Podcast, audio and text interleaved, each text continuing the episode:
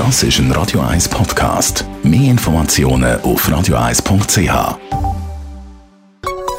Der Konsumententipp auf Radio 1 präsentiert von comparis.ch, einem führenden Schweizer Internetvergleichsdienst. comparis.ch die Umstellung kommt immer näher. Die rot- und orange Einzahlungsscheine sind ja gleich nicht mehr gültig. Michael Kuhn, Finanzexperte bei Comparis. Was ändert sich jetzt nach dem Monat? Ab dem 30. September sind die roten und die orangen Einzahlungsscheine nicht mehr gültig. Man kann nur noch Rechnungen zahlen mit Rechnungen, die einen QR-Code drauf haben.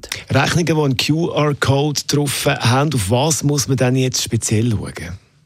Das Wichtigste ist, die Tourauftrag anschauen, die man am Laufen hat. Weil wenn ein Tourauftrag läuft oder mehrere, wo keine sogenannte IBAN-Nummer haben, dann muss man die Tourauftrag löschen und mit der neuen QR-Code-Rechnung neu eröffnen. Das ist extrem wichtig, weil ab Oktober werden auch Touraufträge, die basierend sind auf nicht IBAN Tourauftrag bzw. Rechnungen, nicht mehr zahlt. Das heißt, beim Rechnungssteller entsprechend unbedingt so eine QR-Code-Rechnung verlangen. Also vor allem bei den Tourauftrag muss man da drauf schauen und äh, das umstellen. Jetzt äh, fragen sich vielleicht ein paar, ja, das ist natürlich Aufwand, warum stellt man eigentlich alles um? Ja, die QR-Code-Rechnungen haben natürlich einen riesigen Vorteil. Erstens mal, man kann sie sehr einfach ausstellen, das kann jeder Verein ganz einfach machen und es sind für alle die gleichen Rechnungen. Es gibt keine orange, grüne, rote, was auch immer Einzahlungsschein mehr, sondern alle sehen gleich aus. Alle haben einen QR-Code drauf und man kann sie sehr einfach mit einer entsprechenden App zahlen.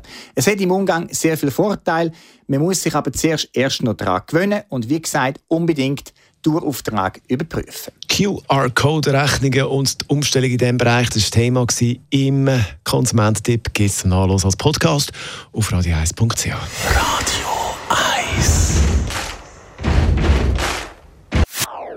Das ist ein Radio 1 Podcast. Mehr Informationen auf radio1.ch.